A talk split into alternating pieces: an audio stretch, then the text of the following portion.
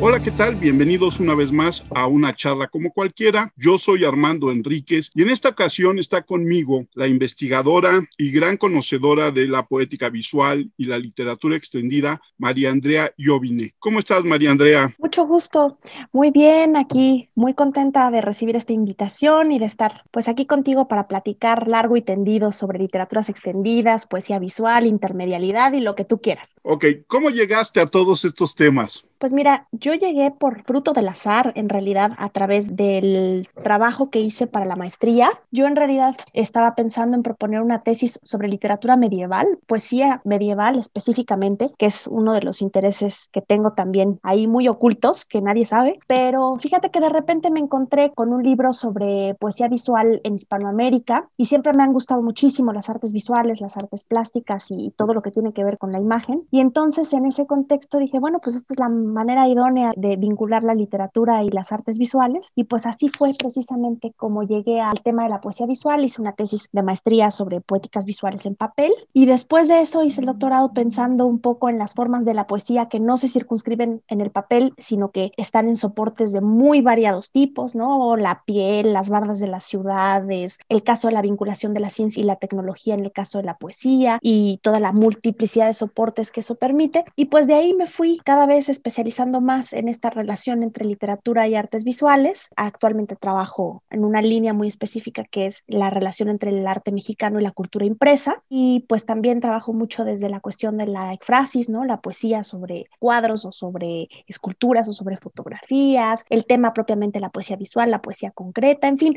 todas las múltiples posibilidades que tiene la relación entre la literatura y las artes visuales o el texto y la imagen, ¿no? Por decirlo así. ¿Cuándo nace esta relación entre la literatura y las artes visuales? Pues nace desde que nacen la literatura y las artes visuales, en realidad, ¿no? Es decir, desde que empezamos a tener estos distintos mecanismos de expresión, digamos, como seres humanos, como individuos, es decir, estamos hablando desde el nacimiento de la escritura, desde el nacimiento de las primeras representaciones visuales, pues, digamos, figurar de manera visual y figurar a través de la palabra, en un inicio eran prácticamente lo mismo. Después se fueron dividiendo, ¿no? O sea, la representación de la imagen y la representación de la palabra, ¿no? Y sobre todo ya con el desarrollo de alfabetos mucho más consolidados y demás, pero pues las primeras escrituras fueron pictogramáticas, ideogramáticas, es decir, eran escrituras pintadas, eran a través de la representación visual, ¿no? Como se daba la representación fonética y demás, no soy por supuesto especialista en el surgimiento de la escritura, pero desde ese momento se empieza a dar esa relación y pues obviamente hay muchos contactos, muchas interconexiones entre literatura y artes visuales desde hace mucho tiempo. Por ejemplo, se tiende a pensar muchas veces que la poesía visual los primeros caligramas, por ejemplo, surgen en el siglo XX con Apollinaire, ¿no? En los, con las primeras vanguardias del siglo XX. Y en realidad tenemos noticia de los primeros caligramas con simias de Rodas en el siglo IV antes de Cristo. Entonces, él hace unos poemas maravillosos con forma de huevo, con forma de cáliz, de distintas formas, digamos, de estructurar los versos en el espacio. Y pues lo podríamos considerar una práctica muy contemporánea. Y sin embargo, pues tiene su nacimiento, digamos, varios siglos antes de Cristo. Incluso en la caligrafía árabe también hay mucho esto, ¿no? Por supuesto. De hecho, en el caso de otras escrituras, otros alfabetos, la árabe es un caso muy importante. El caso también, por ejemplo, de la escritura en China, en Japón, estas tradiciones orientales, este, la India, son culturas que tienen mucho de esta noción del espacio de la página, de la visualidad, de cómo la escritura entra por los ojos. El arte de la caligrafía incluso está vinculado con una experiencia espiritual. Dicen los calígrafos que, por ejemplo, para escribir la palabra agua, tienes que sentir el agua fluir, tienes que ver el agua, tienes que ser agua, ¿no? Entonces es muy interesante cómo hay una asimilación de la experiencia y de la corporalidad en el caso, por ejemplo, de estas caligrafías, ¿no? O sea, lo hemos visto muchas veces incluso hasta en las películas, ¿no? Muy romantizado este asunto, por ejemplo, de la caligrafía china o de la caligrafía japonesa, ¿no? Y cómo se vuelve un arte en sí mismo, un arte de la imagen, a pesar de ser un arte de la escritura, un arte de la palabra al mismo tiempo. Entonces,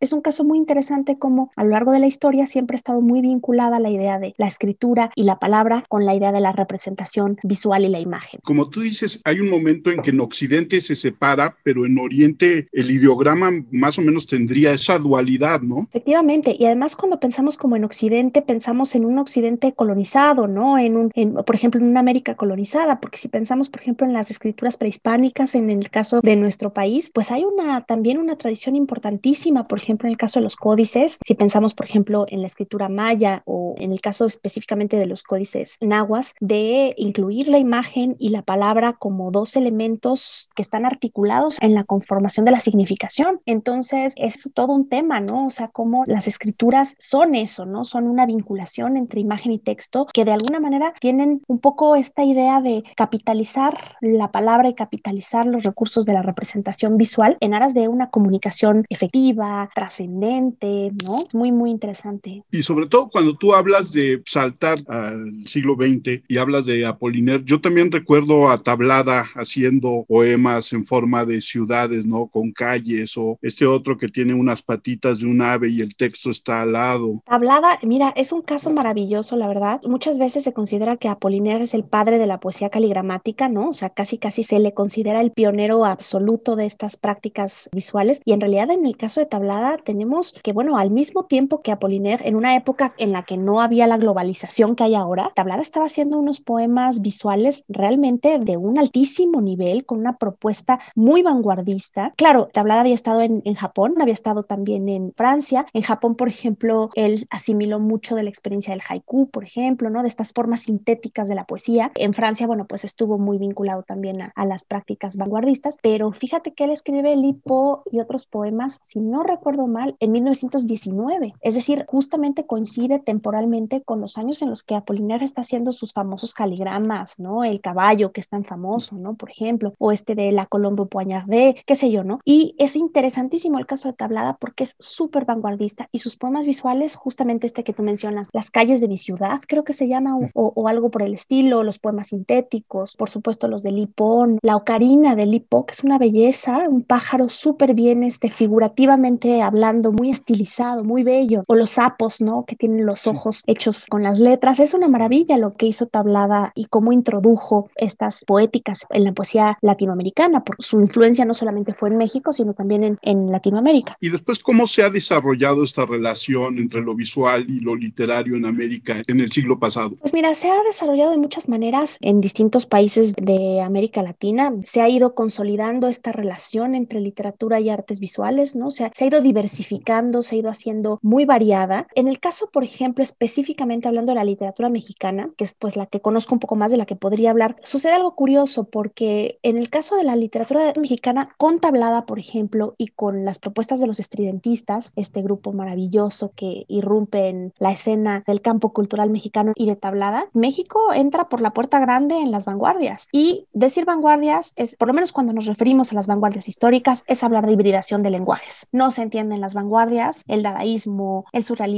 fluxus, el suprematismo, en fin, sin la multiplicidad de lenguajes artísticos en confluencia, ¿no? Es casi, casi una de las características sine qua non de las vanguardias históricas, ¿no? Entonces, pues en ese contexto, evidentemente, pues México tiene, te digo, una entrada por la puerta grande a las vanguardias y pues de pronto como que ese impulso se interrumpe porque entra toda esta necesidad y todo este proyecto enorme de crear una, pues una reflexión y una consolidación de proyecto de nación, de reflexionar sobre la identidad nacional en el periodo postrevolucionario, la novela de la revolución, en el caso de la literatura, este gran metarrelato de lo revolucionario y de lo mexicano y de lo regional. Y lo mismo sucede en el caso de las artes visuales con el muralismo, por ejemplo, ¿no? Que es un cauce verdaderamente de un impulso inmenso hacia las artes visuales o hacia la literatura en este esfuerzo de consolidación nacional que vemos que va a durar varias décadas y que deja de lado un poco, opaca un poco esta cuestión de lo vanguardista y demás, que además también tuvo exponentes entre los contemporáneos, ¿no? Que no, no es que sean como tal autores de vanguardia, pero sí tuvieron sus incursiones en la vanguardia, en fin, pero todo esto queda pues un poco de lado y se concentra mucho el cauce de la producción artística mexicana en esta cuestión de lo postrevolucionario y la identidad nacional. Después, más o menos hacia mediados del siglo, es cuando otra vez hay una apertura importante hacia lo internacional, lo cosmopolita, abrir fronteras hacia el arte de otras geografías, ¿no? Y con muchos esfuerzos de muchos artistas de distintas disciplinas, otra vez vuelve a haber un diálogo muy constante entre, entre artes y otra vez la relación entre visualidad y escritura se fortalece muy contundentemente. Esto coincide con el surgimiento de la poesía concreta a mediados del siglo y va a ser una propuesta que van a, pues que van a abanderar varios autores mexicanos, entre ellos Octavio Paz, ¿no? Por ejemplo, este Marco Antonio Montes de Oca, Raúl Renán, en fin, vamos a encontrar ahí una nómina pues interesante, ¿no? Van a surgir surgir varios proyectos, por ejemplo, como el caso de Ulises Carrión, Felipe Ehrenberg y una serie de autores que van a explorar muchas posibilidades justamente de estas confluencias. Y ahora con la llegada de la computadora, con esta posibilidad de crear en muchas vertientes de una manera muy rápida y muy versátil, impacta directamente en todo esto que es tu campo de estudio, ¿no? Absolutamente. Y fíjate que además es algo bien interesante. Es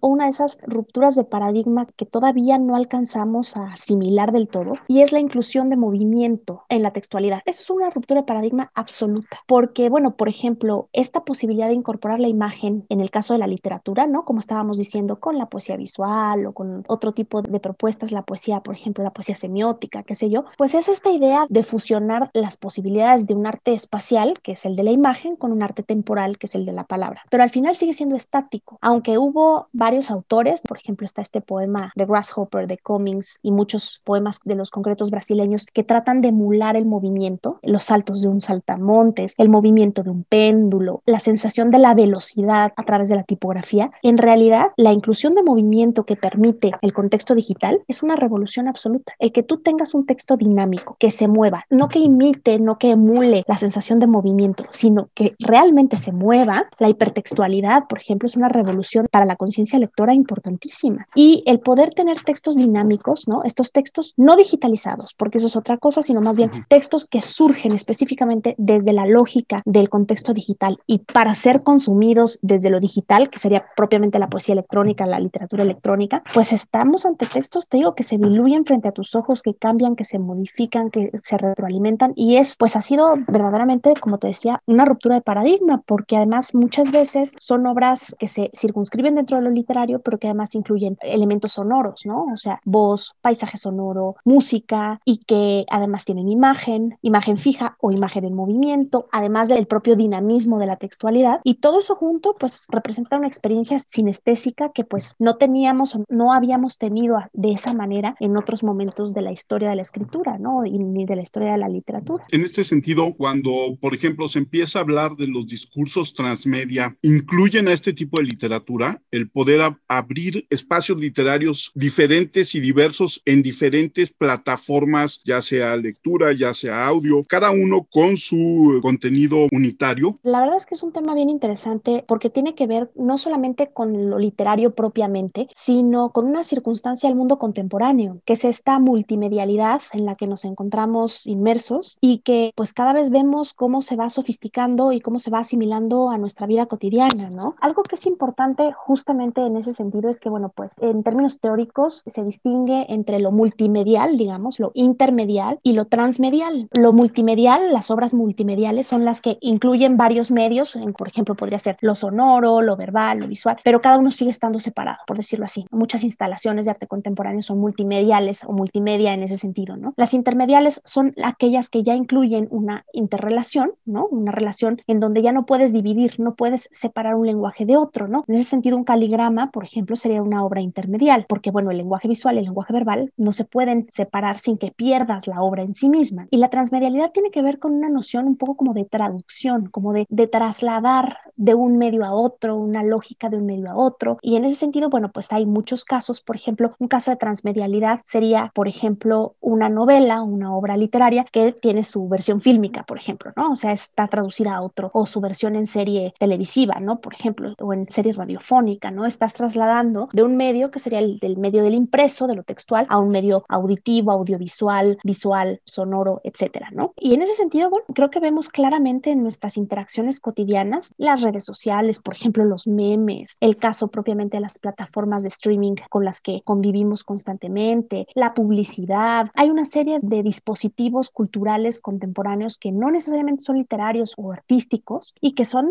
intermediales o multimediales o que en ese sentido están vinculando varios lenguajes en uno y hacen muy efectiva la comunicación en ese sentido, ¿no? Y me llamó la atención cuando al principio hablabas de estas representaciones también gráficas en piedra, que me imagino que te refieres muchas veces al graffiti, que sería como la evolución de las cuevas prehistóricas, ¿no? Porque también tienen un mensaje muy claro ahí. Y cuando decías en piel, me imagino que te refieres a tatuaje también. Exactamente, sí, sí, sí. Por ejemplo, el caso de graffiti es interesantísimo porque quienes se dedican al graffiti se conciben como escritores. Ellos se asumen asumen como escritores, son escritores de graffiti, no se asumen como dibujantes o como hacedores de imágenes, porque en realidad en lo que se sustenta el graffiti es en la escritura de una firma, una firma estilizada, un nombre estilizado. Entonces es súper interesante cómo lo que están haciendo es apropiarse con la escritura, claro, una escritura muy hacia lo figurativo, muy hacia la imagen, pero ellos lo que tratan de hacer es apropiarse del espacio público a través de la idea de marcar ese espacio con un nombre. Esta idea del anonimato del espacio, no pensemos un poco cuáles son los espacios de inscripción del graffiti, ¿no? Pues son espacios urbanos, muchas veces interviene también el factor de que es una escritura no permitida, por ejemplo, ¿no? Y entonces todo eso hace que la escritura adquiera pues como una dinámica y una relevancia bastante peculiar, ¿no? O sea, específica, muy concreta. Y cuando hablaba yo de la piel, justamente me refería a todos los ejemplos, muchísimos que hay de poesía en la piel, ¿no? Que pues se ven muy cotidianamente y que tienen que ver con muchas personas, muchos artistas que deciden elegir un verso o elegir un poema o elegir un fragmento de un texto y tatuárselo en alguna parte del cuerpo, ¿no? Ya sea de manera permanente o de manera temporal y que también problematiza muchísimo el espacio de inscripción, o sea, la piel como un lienzo vivo, móvil, dinámico. ¿Qué pasa cuando te pones un tatuaje en la espalda, ¿no? ¿Para quién es ese texto? O si te lo pones en el antebrazo, ¿no? Como una especie de carta de creencia, de recordatorio de algo emblemático. Es muy interesante también. Y también está el otro fenómeno que también es muy claro aquí en la Ciudad de México, de los stickers en diferentes partes de mobiliario urbano, ¿no? Exactamente, que también es una idea de apropiación del espacio público y que es interesante porque también tiene una raíz en la pertenencia a una colectividad, ¿no? O sea, porque muchas veces tienen que ver con un grupo y es como otra vez un poco esta idea de la firma, ¿no? Del dejar una huella en una ciudad que nos hace cada vez más anónimos. Entonces, este hecho de apropiarse de algunos elementos de la ciudad también es muy interesante, ¿no? Por ejemplo, en esa misma línea está el proyecto de acción poética que ha habido en varios países y que consiste justamente en tomar algunas bardas de las ciudades y en esas bardas de las ciudades, pues de pronto escribir algún texto, algún fragmento de texto y que irrumpa en la cotidianidad del contexto. En ese sentido, por ejemplo, el transeúnte pues se convierte de repente en lector, cuando en realidad pues no se proponía tener una experiencia lectora o una experiencia estética y se vuelve interesante. Por ejemplo, aquí en el caso de la Ciudad de México sucedió algo un poco desafortunado con el proyecto de acción poética porque mm,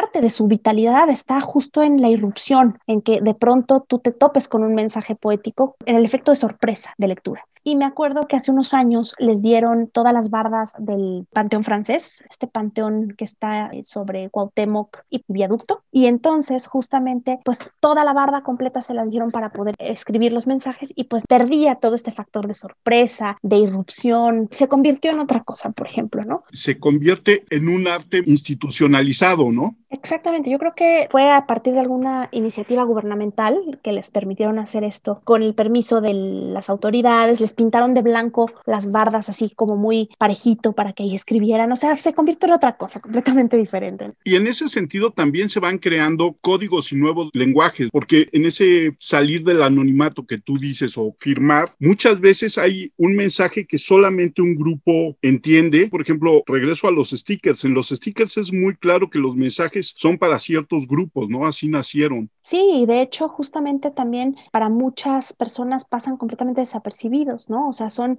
como un elemento más que está en un poste de luz o en una puerta, en una banqueta, y en realidad sí, justamente son una especie como de código de un cierto grupo, ¿no? Que se relaciona con eso y que lo puede leer. Al final, lo interesante de estas propuestas, de todas estas poéticas de la lectura y de la escritura fuera del papel, es mucho de lo que nos dicen sobre nosotros mismos, sobre la sociedad contemporánea. Y aquí, por ejemplo, es muy interesante cómo, a pesar de partir de otra lógica, de otro espacio de inscripción, sigue siendo el tema, por ejemplo, del registro, de la trascendencia, del código compartido, algo muy importante. Aunque muchas de estas propuestas precisamente ponen en crisis el tema de la permanencia, de la trascendencia, y muchas de estas escrituras son gestos efímeros, de alguna manera, pues también están trabajando muy claramente con esta idea de, bueno, ¿quién es el receptor? ¿Quién es el emisor de un mensaje? Que es finalmente, pues, la lógica primigenia de todo esquema de comunicación.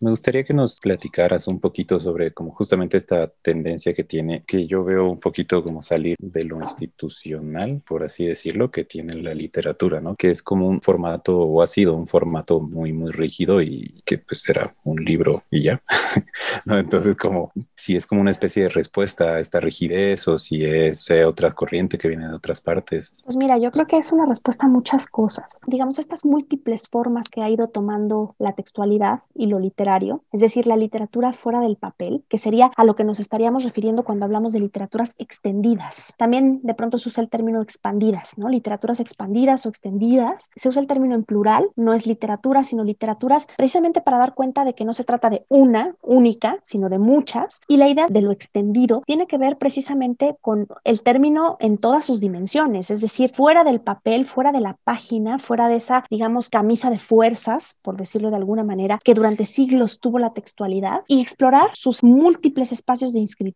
y con eso propiamente, pues, digamos, ver qué sucede en relación con todo eso, ¿no? Con la posibilidad de que, por ejemplo, la literatura habite el espacio público, como decíamos con el ejemplo de estas manifestaciones propiamente que tienen estas intervenciones en espacio público, pero lo que es muy interesante en este caso también es que uno de los puntos en donde esto se ha visto muy claramente es a través de la vinculación con el arte conceptual. Ese fue un punto de quiebre importantísimo para la literatura, porque, por ejemplo, desde principios del siglo XX, con las vanguardias históricas, vimos claramente cómo, por ejemplo, empezaron a surgir algunos poemas objeto, es decir, objetos que de manera tridimensional tenían pues muchas capas de significación a través de su materialidad.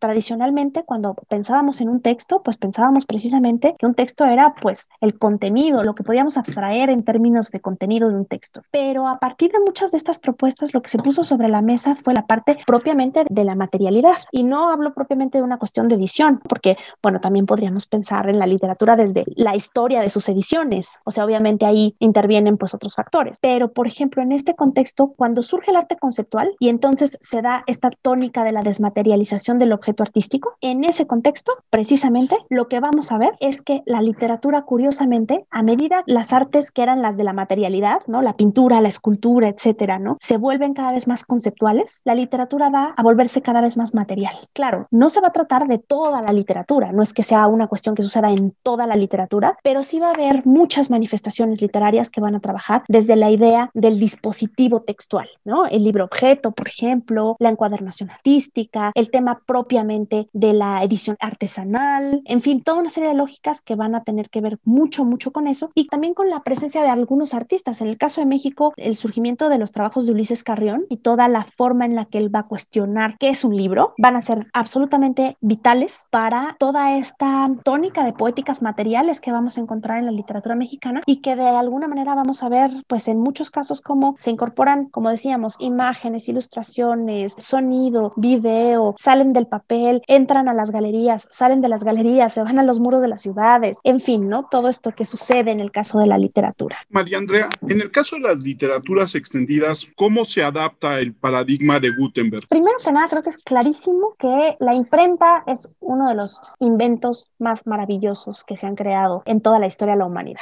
No podríamos entender la historia de la humanidad sin Gutenberg y sin su impresionante aportación para la consolidación de esa propia historia. Gracias a la imprenta, bueno, pues se puede difundir el conocimiento, universalizar el conocimiento, puede circular, se puede preservar, ¿no? O sea, hasta hoy no hay mejor dispositivo de preservación del conocimiento que un libro. Por mucho que la tecnología sea sofisticado y la digitalización se ha hecho cada vez mejor y hay dispositivos de memoria y demás, un libro sigue siendo el mejor dispositivo de memoria que tiene la humanidad. Entonces, bueno, en esa medida, pues es y sigue y seguirá siendo muy importante, ¿no? Por ejemplo, cuando empezaron a surgir todos estos formatos digitales, el libro electrónico, las digitalizaciones propiamente, la literatura electrónica, pues muchos investigadores, muchos escritores, muchos estudiosos de la edición, de la imprenta, empezaron a hacer coloquios y congresos y a preguntarse, pues, cuál iba a ser el futuro del libro. Y eso, bueno, pues era un tema casi que de apocalipsis general, ¿no? Y en realidad, pues lo que hemos visto es que, pues, el futuro del libro seguirá siendo glorioso. A mí me gusta poner el ejemplo de, pensemos, es como si las escaleras eléctricas le tuvieran miedo a los elevadores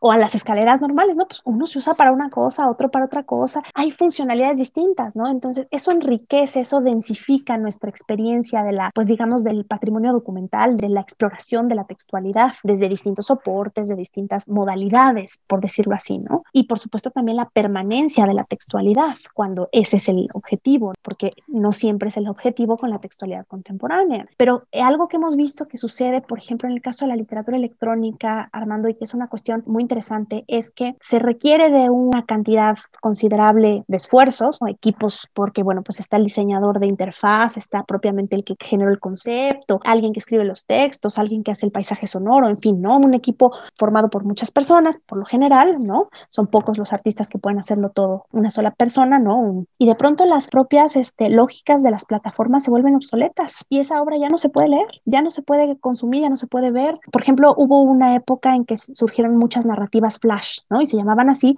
porque hacían uso de este complemento que tenemos en las computadoras y que de pronto pues ya no está funcionando y entonces ya no puedes leer esas obras. Entonces, pues en ese sentido, por ejemplo, es muy interesante la paradoja de cómo pensar que lo digital nos iba a ahorrar muchos esfuerzos y mucho espacio y nos iba a ayudar a que lo impreso ya no tuviera que tener esa existencia o esa lógica material, pues en realidad nos ha demostrado muchos problemas. Entonces, bueno, pues sí, lo impreso va a tener que seguir ahí, ¿no? Y qué bueno que así sea. Y esto que dices te demuestra que lo efímero no necesariamente está alejado de la tecnología, ¿no? Porque como pones el ejemplo, si de repente el flash ya no funciona o si la velocidad de las computadoras ya no funciona, pues te vuelves obsoleto y tu obra efímera. Fíjate que de hecho hace pues unos muy pocos años surgieron los laboratorios de arqueología de medios. Por ejemplo, hay uno en la Universidad de Colorado en Boulder muy importante que lo que ellos hacen, por ejemplo, justamente al darse cuenta de esto es recoger y pues guardar y de alguna manera tener para la memoria de la humanidad muchos dispositivos de lectura de información que se van haciendo obsoletos y que vamos desechando. Por ejemplo, un fax. Un fax es un dispositivo de lectura que de alguna manera pues no solamente nos daba un mensaje, sino nos lo daba desde una experiencia de lectura que era específica a ese medio. Es decir, nos decían que nos iba a llegar un fax y nos parábamos juntos, sonaba un cierto sonido en específico, ¿no? Mientras estaba llegando, lo leíamos. Esa lógica, por, como sería, por ejemplo, la lógica del telegrama o la lógica del correo electrónico, qué sé yo, pues esa lógica se pierde en el momento en que el fax deja de ser útil y se reemplaza por una nueva tecnología, que es la del correo electrónico. Aquí, por supuesto, pues no vamos a evaluar, digamos, la funcionalidad, porque pues evidentemente es mucho más rápido, mucho más eficiente el correo electrónico, pero por ejemplo, en estos laboratorios justamente lo que hacen es tener computadoras que ya no se usan, videojuegos, consolas, por ejemplo, teléfonos celulares o todo tipo de dispositivos de lectura, precisamente para poder recordar, como digamos dentro de esta historia de la tecnología, recordar cómo se leía en esas primeras plataformas, en esos primeros dispositivos, ¿no? Por ejemplo, te acordarás de cómo se veía en una de estas primeras computadoras de fondo muy negro, cómo se veían los números, los caracteres, ¿no? Cómo era esa tipografía electrónica, el color verde fosforescente o amarillo fosforescente, ¿no? Que era la tecnología, ¿no? Era como la metonimia de la tecnología, del progreso. Y entonces, bueno, pues hoy por hoy eso ya no existe. En esta parte de la gente que se involucra en una literatura en formatos de computadora, también hay una parte que es el espacio de Internet. Este espacio virtual permite también que las obras queden vivas y la gente las esté modificando, ¿no? Como pasa con los creepypastas. Se ha ido diversificando mucho la producción literaria que hace uso de la red o del Internet o de las plataformas de redes sociales y demás. La verdad es que no es propiamente mi área de especialidad.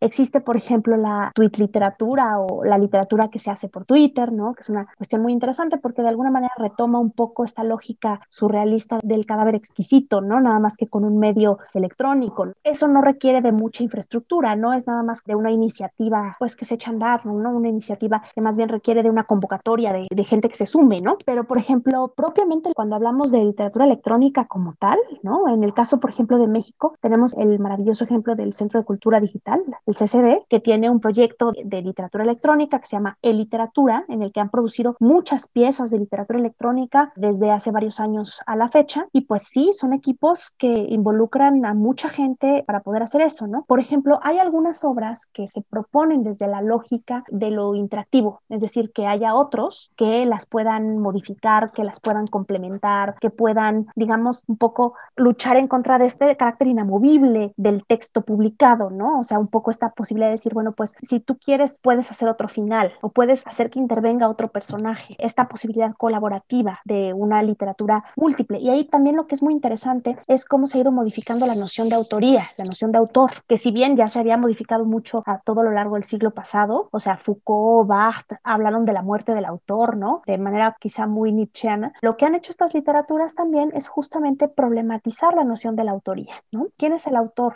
¿Quiénes son los autores? Tener estos equipos múltiples, multidisciplinarios de autores, o bien esta posibilidad de dejar en manos del lector la posibilidad de también ser escritor, ¿no? Por ejemplo, una obra que me gusta mucho en ese sentido es una obra que se llama Word Toys, así como juguetes de palabras, ¿no? Word Toys de Belén Gache, una autora española. Se encuentra en la red muy fácilmente, creo que es wordtoys.net, si no estoy equivocada. Y es como una especie de libro que tiene muchas piezas de literatura electrónica. Ya tiene muchos años que se creó y sin embargo a mí me sigue pareciendo maravillosa. Por ejemplo, hay una parte ahí que se llama la biblioteca. Entonces son un montón de portadas de libros inventados. Algunos tienen títulos en español, otros en inglés, otros en ruso, otros en francés, otros en chino. Y la idea es invitar a quienes entran ahí a escribir reseñas imaginarias de libros que no existen. Y en ese mismo Word Toys hay uno que también me gusta muchísimo, uno de estos Word Toys, que se llama Escribe tu propio Quijote. Entonces, pues tú te metes y se abre, se despliega un procesador de textos, ¿no? Muy parecido a Word. Y entonces, este, pues cuando tú dices, ah, bueno, pues voy a escribir mi propio Quijote, Entonces tú quieres escribir lo que tú quieras escribir y de todas maneras escribe el Quijote, ¿no? Y lo que es bien interesante ahí es que se va escribiendo el Quijote y tú lo vas leyendo a medida que vas tecleando. Entonces se anula por completo esta distancia entre escritura y lectura. Escribir es al mismo tiempo leer y al mismo tiempo sí es tu propio Quijote, porque quien lo está escribiendo o el ritmo de escritura lo impones tú y por lo tanto también el ritmo de lectura. Entonces también lo que es muy interesante de estas literaturas es cómo problematizan muchas nociones, por ejemplo la noción de libro, la noción de permanencia, de registro, la noción de autor, de lector, el lector incluso, por ejemplo, de muchas de estas propuestas, incluso de un caligrama, por ejemplo, pues no es nada más un lector, es también un espectador, es decir, las funciones del lector se han ido complejizando, se han ido multiplicando. En el caso de la literatura electrónica, pues no es nada más un lector o un espectador, sino también un operador, es decir, alguien que al mismo tiempo tiene que hacer ciertas cosas. Entonces creo que todo eso pues va haciendo que este escenario se vaya modificando en muchos sentidos, ¿no? Y pues las literaturas electrónicas han dado mucha riqueza a esa experiencia, ¿no? Algunas, por ejemplo, incluyen la experiencia del videojuego, es decir, para poder leer hay que jugar, es decir, hay que saltar, hay que tomar decisiones, entro aquí, abro esta puerta, no la abro, este, en fin, ¿no? Otras maneras, muchas maneras de leer.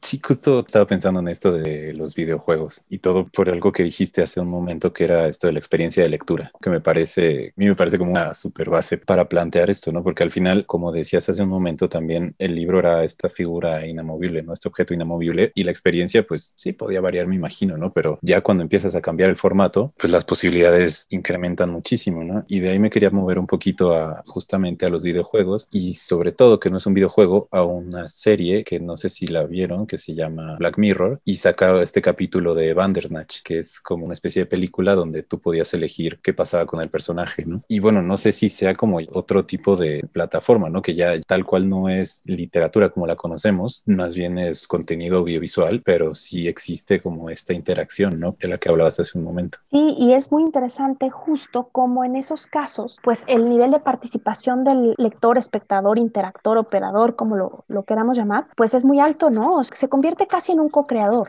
Y en esa medida es súper interesante, ¿no? Están todas estas corrientes de fanfiction, por ejemplo, ¿no? Que tiene que ver con esto que tú mencionas, la parte propiamente de los videojuegos, y todo esto tiene que ver también con una noción de la literatura que un teórico que se llama Spen Arset, que hizo un libro muy interesante en donde propone precisamente el término de literatura ergódica, o sea, esta literatura que se tiene que recorrer, que está pensada desde otras lógicas. Y el caso del videojuego ha dado también no solamente muchas experiencias de lectura distintas, sino que se ha retroalimentado y ha retroalimentado mucho a la teoría literaria desde justamente la teoría de la interacción, la teoría de juegos, en fin, una cuestión que, que también ha nutrido mucho a la literatura. Por ejemplo, en el caso de principios de siglo, cuando surge el cine, ¿no? Y que se empieza como a asimilar de manera mucho más clara, pues es muy clara la influencia que tiene la literatura o que empieza a tener la literatura a partir del cine. Quiero decir la narrativa, sobre todo. Por ejemplo, estas lógicas que vemos con la cámara, ¿no? Estos close-ups o este zoom out o zoom in que hace la cámara propiamente de cine para contar fílmicamente, para narrar cinematográficamente, pues influyeron mucho la narrativa del siglo pasado también. Y lo mismo está pasando con el caso del videojuego. El videojuego, la lógica de la interacción, la arquitectura del videojuego,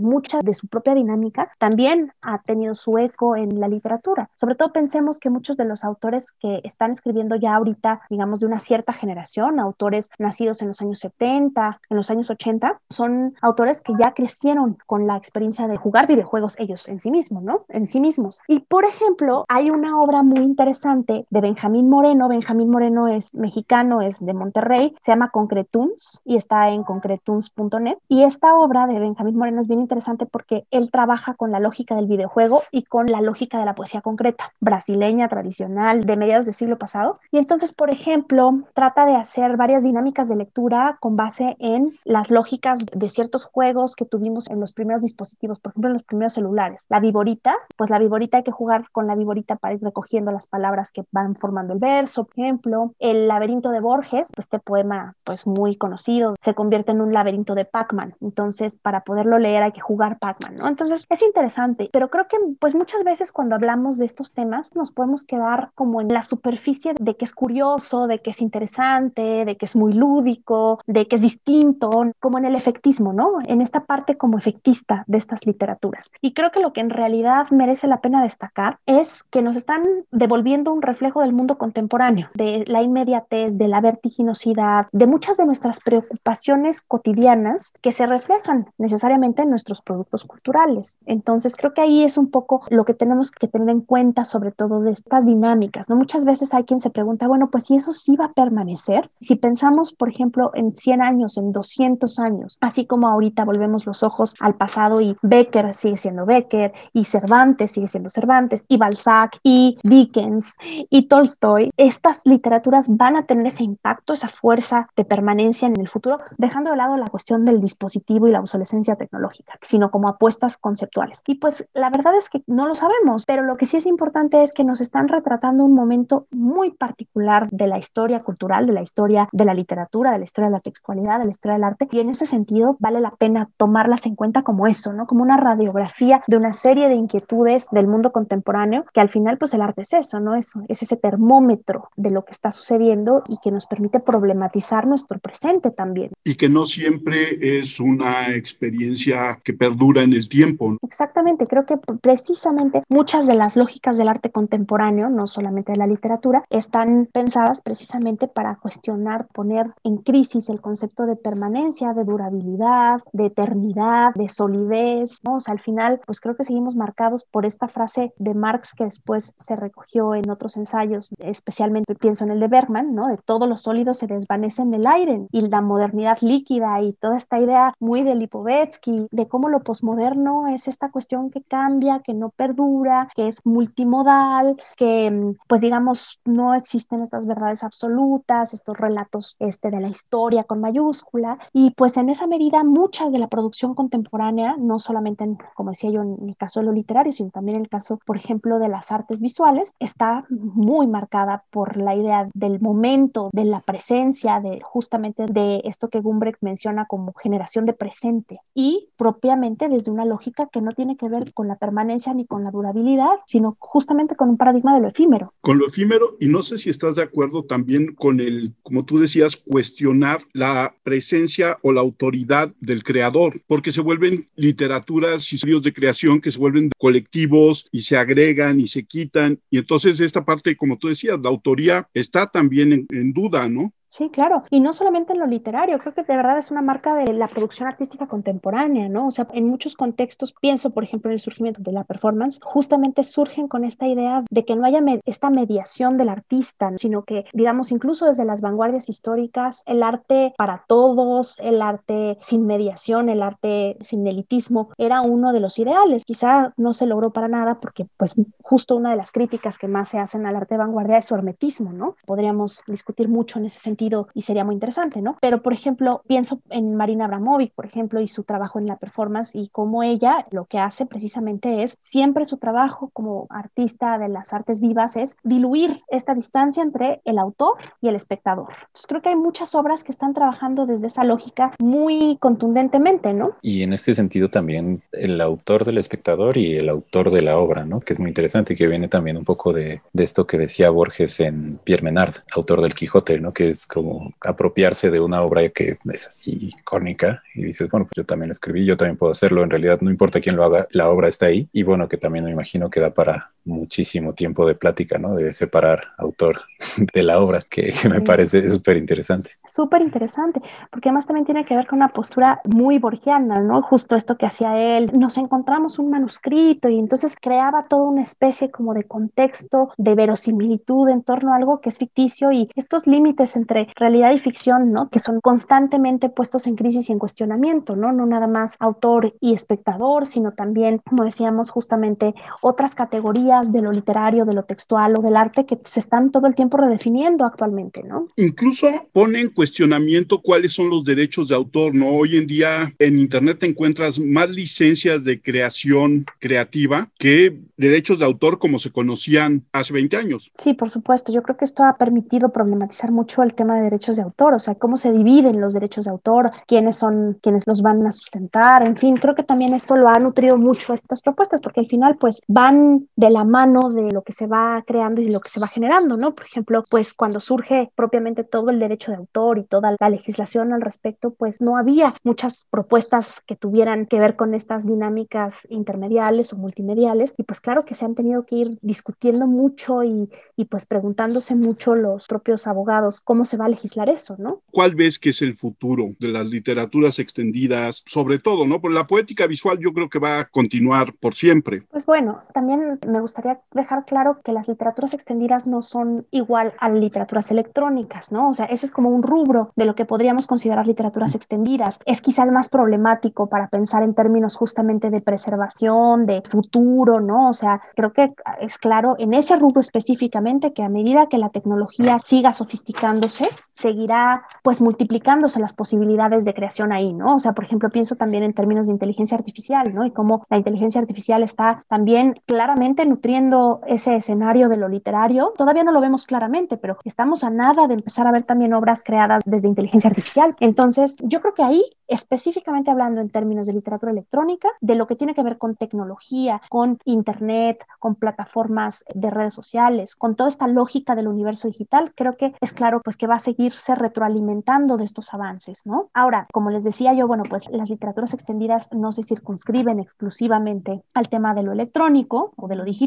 Tenemos, por ejemplo, el caso de las poéticas sonoras, que justamente es esta vinculación entre lo textual y lo sonoro, ¿no? En donde entraría el arte sonoro, que está relacionado con lo textual, por ejemplo, ¿no? Con la poesía en su vinculación con la oralidad, con lo escénico, por ejemplo, ¿no? O sea, toda una serie de espectros que tienen que ver con la esfera del sonido, ¿no? De lo sonoro. Y por otro lado también está todo aquello que tiene que ver propiamente con la visualidad, con la imagen, con ese otro ámbito. No necesariamente las artes visuales, porque eso ya es hablar de algo mucho más, digamos, circunscrito a un campo disciplinar, sino de la imagen, pensando exclusivamente en imagen y texto. Entonces, bueno, ahí sin duda alguna seguimos viendo en muchos niveles, por ejemplo, cómo la vinculación entre imagen y texto está presente. Por ejemplo, las colaboraciones de ilustradores o de todos los artistas visuales del siglo pasado en portadas de revistas, portadas de libros, en diseño de interiores, en el trabajo editorial, por ejemplo, bueno, pues ahí hay una cantidad de ejemplos de colaboraciones y de contribuciones impresionantes. Muchas veces los libros y las revistas, los periódicos, los suplementos culturales, es decir, los impresos, fueron pues un circuito de diseminación de las artes visuales importantísimo, a veces con mucho mayor arraigo y mucha mayor llegada a públicos, incluso que los propios museos o galerías en ciertos contextos. Piensen, por ejemplo, que muchas veces antes de ver un mural en vivo, muchos individuos lo vieron en un periódico, lo vieron en una revista. Entonces, bueno, ahí pues podríamos decir muchísimas cosas al respecto, ¿no? Entonces, bueno, las literaturas extendidas también son una práctica que tiene que ver con el ejercicio de lo literario en otros contextos. Por ejemplo, en contextos que normalmente no eran los de la literatura, ¿no? Como podría ser la gestión cultural, la curaduría, otro tipo de actividades que tienen que ver con otros espacios de interacción y que también, pues digamos, al extenderse la literatura hacia allá, pues va retroalimentando esos otros campos de acción. Entonces, digamos que depende mucho, ¿no? Porque incluso en ese sentido, la novela gráfica entraría ahí, ¿no? Por supuesto, sí, Armando. En realidad, por ejemplo, habíamos hablado de poesía visual, ¿no? Pero bueno, está el cómic, está la novela gráfica, están las historietas, por ejemplo. O sea, hay toda una serie de casos que no necesariamente son tan contemporáneos, ¿no? Sino que incluso datan algunos de finales del siglo XIX o principios del XX, en donde está esta correlación entre imagen y texto que no se puede dividir, ¿no? O sea, por ejemplo, si nosotros nos quedamos solamente con los elementos verbales de un cómic o solamente con los elementos visuales, pues, pues nos quedamos sin la posibilidad de acceder a una significación plena, que es la que se da justamente entre los dos lenguajes, ¿no? Entre esa hibridación de lenguajes. Este, entonces, claro. Y que en muchos casos, como bien señalas, fue la manera más accesible para muchos, para millones de personas, de acceder a la literatura, ¿no? Sí, porque finalmente, por ejemplo, bueno, pues incluso es una cuestión casi que de la propia evolución individual, ¿no? O sea, por ejemplo, ¿cómo accedemos a la literatura cuando somos pequeños? Generalmente a través de ediciones ilustradas. Y obviamente, pues cuando no sabemos leer, lo primero que buscamos son las imágenes. Y las imágenes nos permiten recordar la trama, ¿no? Es decir, el hilo narrativo de un texto que ya nos contaron y que entonces recordamos a partir de las escenas que están dibujadas, ¿no? Por ejemplo. Entonces, desde ahí tenemos, por ejemplo, una primera vinculación desde la imagen y desde el texto, ¿no? Forma parte de nuestra experiencia de lectura como, digamos, de nuestra educación lectora primigenia, por lo menos pensando en, en Occidente, cierto tipo de lector o, o de educación lectora. Y claro, o sea, esas ediciones se convierten en ediciones importantes y así aprendemos a leer a través de este tipo de obras. Y cuando somos pequeños, justamente esta vinculación es muy clara. O sea, la textualidad es una textualidad ilustrada cuando somos niños. Y es muy interesante pensar cómo se configura nuestra noción de lectura, sobre todo a partir de esta cuestión cuando ya aprendemos a leer, que vamos articulando la lectura de la imagen con la lectura del texto. ¿Y no será que ahora con estas nuevas generaciones más metidas en el asunto de la imagen, funciona al revés? Ven primero una película y aprenden esta parte y me viene a la cabeza Harry Potter. Todo el mundo vio Harry Potter y después muchos de los niños que vieron Harry Potter llegaron a los libros. Pues mira, es un caso súper interesante lo que sucede en ese contexto, ¿no? En todos estos, este, pues como tránsitos del texto pues, a otro tipo de productos culturales. Lo que sucede en el caso de Harry Potter es que mucha gente pensó cuando surgió todo este fenómeno que iba a ser un semillero de lectores, ¿no? O sea, que los niños al engancharse con la lectura de Harry Potter después iban a pasar a otras lecturas y pues en realidad no sucede así, ¿no? O sea, porque justamente lo que pasa es que Harry Potter pues no es una obra literaria, sino un producto editorial, que es algo muy diferente, ¿no? Está pensado para enganchar, pues, es un producto hecho desde la mercadotecnia, no desde la literatura. Eh, espero no ofender a ningún fan de Harry Potter, pero pues así es eh, en realidad. Y entonces, pues, por ejemplo, es lo que pasa de repente con la poesía cuando empezamos leyendo a lo mejor a Neruda, ¿no? 20 poemas de amor una canción desesperada, ¿no? O a Jaime Sabines, ¿no? Esta poesía conversacional que es muy sencilla, ¿no? De leer, muy transparente. Y luego pasamos a otro tipo de poesía que pues de repente tiene un aparato retórico mucho más complejo y pues no es necesariamente un paso que lleve a otro, ¿no? Entonces, en ese caso, pues sí, muchas veces las versiones fílmicas invitan a leer la obra original, pero muchas veces no pasa eso. Y, y yo creo que lo que sucede actualmente, que es algo que a mí me parece sumamente trágico, es que lo que está en crisis es la imaginación. O sea, tenemos una crisis importante de la imaginación, crisis brutal de la imaginación, a partir precisamente de estos referentes dados que ya tenemos, ¿no? O sea, por ejemplo, por no hablar de Harry Potter, pensemos en El Señor de los Anillos, que bueno, se constituyó en el, como referente en el imaginario colectivo, pues en gran medida por las películas. Y de pronto, bueno, pues uno ya tiene una percepción, una imagen de ciertos personajes que es así a partir de la película, ¿no? Y no a partir de la construcción muy personal que cada uno de nosotros puede hacer a partir de una descripción en palabras, que es la construcción verbal de cómo era el cabello, cómo era la estatura, el ejercicio de la imaginación en ese sentido es absolutamente otro, ¿no? Por ejemplo, hablando de eso, actualmente, bueno, si nosotros nos sentamos a leer una novela realista, de esas bellezas literarias que pueden pasarse 13 páginas describiendo una cortina de terciopelo, pues de pronto eso es muy antiposmoderno, va muy en contra del ritmo de, actual, ¿no? Entonces, pues creo que por ahí hay mucho que decir también en relación con cómo de pronto entre lo fílmico y lo literario se generan, pues a veces cosas cosas maravillosas y a veces otras que no son tan maravillosas como esto que decimos, ¿no? Este condicionamiento de ciertos referentes. Yo la verdad es que no creo que en todos los casos lo fílmico nos lleve a lo literario, ¿no? Muchas veces nos deja ahí. Y muchas veces sucede al revés, como tú dices, muchos de los que crecimos leyendo libros y llegábamos a la pantalla frente a la película, nos llevábamos grandes decepciones y salíamos enojados del cine, ¿no? Pues es que creo que lo que tenemos que tener en cuenta siempre en esos casos es que es una visión de un cineasta, es lo que nos ofrece una película basada en una obra literaria, es una lectura muy personal, muy individual. María Andrea, solamente nos resta agradecerte el haber estado con nosotros, el haber platicado